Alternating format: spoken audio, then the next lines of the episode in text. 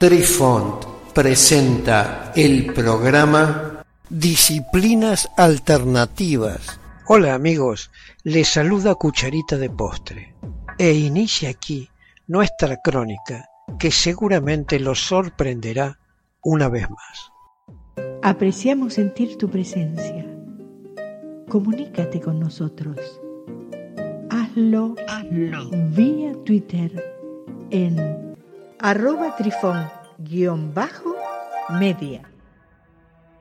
Hola, soy Besitos de Sol. En el programa de hoy escucharemos la historia de Pedro Oliva Ramírez.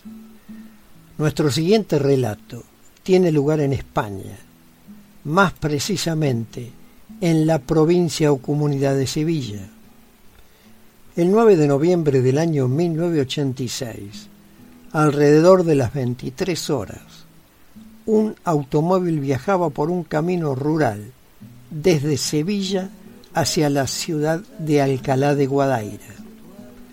Por carretera, desde Sevilla a Guadaira, las distancias de 17 kilómetros y la duración aproximada del viaje a través de un camino comarcal es aproximadamente de 35 minutos.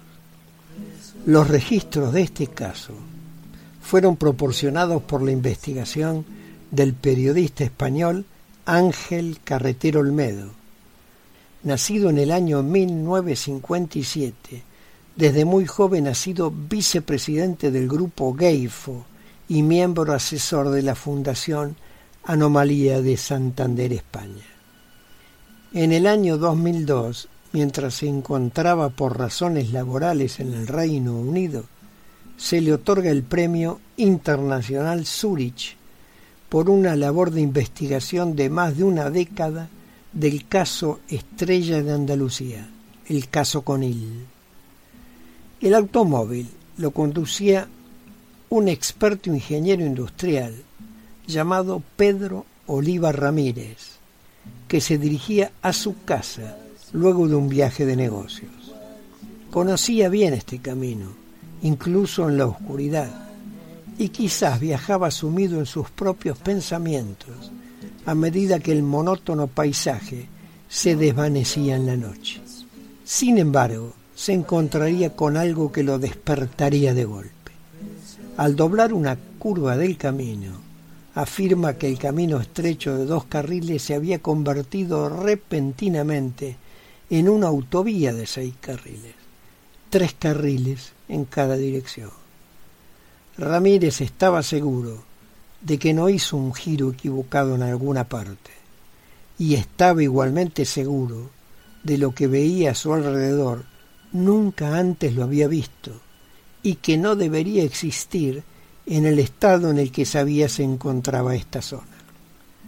Pedro continúa conduciendo por esta autovía y observa una llanura a unos 100 metros a su izquierda, de unos 400 metros de largo.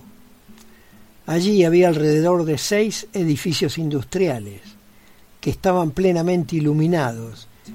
Al girar su cabeza, divisa un fenómeno idéntico a su derecha pero esta vez son casas pequeñas y edificios residenciales con una veintena de plantas cada uno.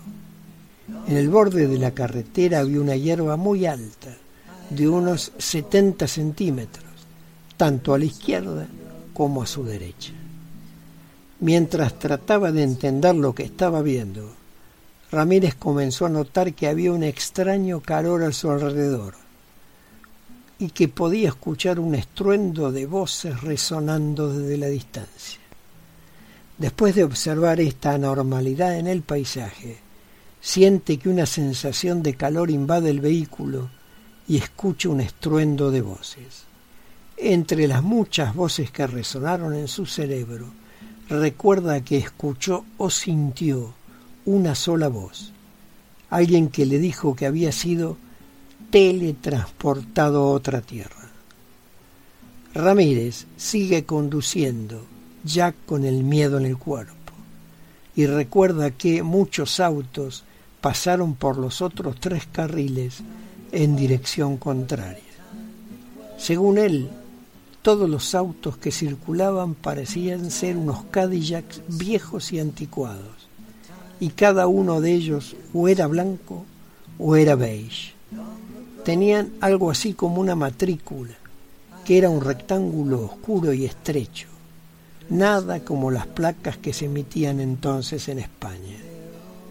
También calcula que los otros vehículos circulaban con un intervalo aproximado de ocho minutos entre uno y otro. Viaja por ese camino durante una hora, hace una parada para echar un vistazo alrededor, pero todo parecía de alguna manera extraño y desconocida. Con esa hierba alta y rara que parecía dominar el paisaje hasta donde podía ver. Recordamos que normalmente el viaje de regreso a su casa le insumía unos 30 minutos. Al cabo de un rato Ramírez giró a la izquierda. La carretera y el paisaje habían cambiado dramáticamente otra vez. El camino volvía a ser angosto y estaba lleno de parches el asfalto. Luego condujo alrededor de 30 minutos en la nueva carretera.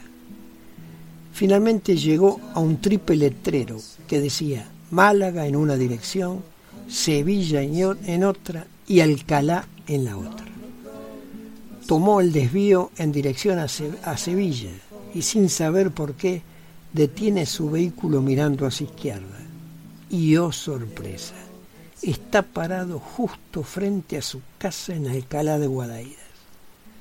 Según su reloj, había estado en esa extraña carretera durante más de tres horas y había consumido combustible equivalente a 200 kilómetros de carrera y algo más, mucha más gasolina de la que debería haber utilizado en lo que debería haber sido un simple viaje en circunstancias normales.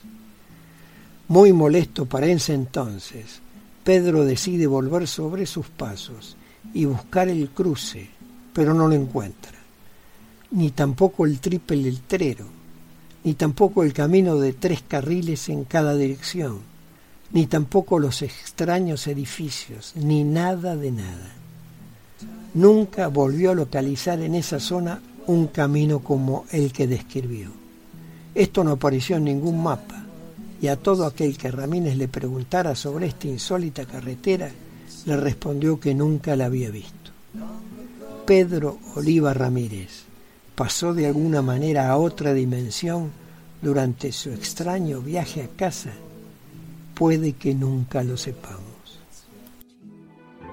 Queridos amigos, los esperamos en nuestro próximo encuentro con un nuevo artículo que estamos seguros será de vuestro interés. Un cálido abrazo para todos. Adiós. Apreciamos sentir tu presencia. Comunícate con nosotros. Hazlo, Hazlo. vía Twitter en arroba trifón-media. Este episodio lo encuentras en Anchor, Spotify y en tus plataformas favoritas. Hasta siempre amigos. Besitos de sol y cucharita de postre les dicen gracias por pensar.